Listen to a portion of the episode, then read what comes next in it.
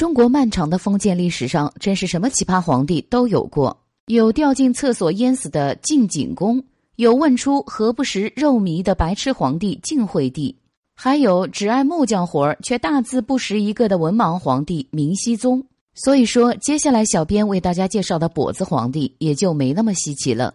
虽然说皇帝是个跛子，并不稀奇，但是会被册立为储君，就有些匪夷所思了。尤其是在有更好的选择的情况下，道光皇帝晚年的时候，也遇到了所有皇帝都会遇到的一个问题，那就是在他驾崩后，这大清的万里江山该由谁继承的问题。他的心目中有两个候选人，一个是已经成为了跛子的四儿子奕主，一个是聪明伶俐的六儿子奕欣。奕主是他一生中最爱的女人孝全成皇后钮祜禄氏的儿子，但是奕主本身并没有多大的才干。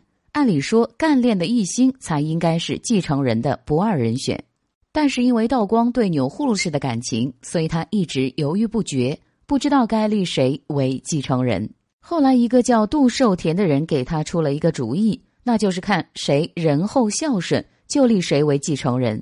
杜寿田是谁呢？他是奕主的老师，所以结果可想而知了。于是道光就在秘密诏书中写下了奕主的名字。他驾崩后，奕主就顺理成章的做了大清的第九位皇帝。其实，小编觉得道光本来就是要立奕主为继承人的，只是缺少一个借口而已。毕竟奕主太不争气了，文不成，武不就的，腿还瘸了。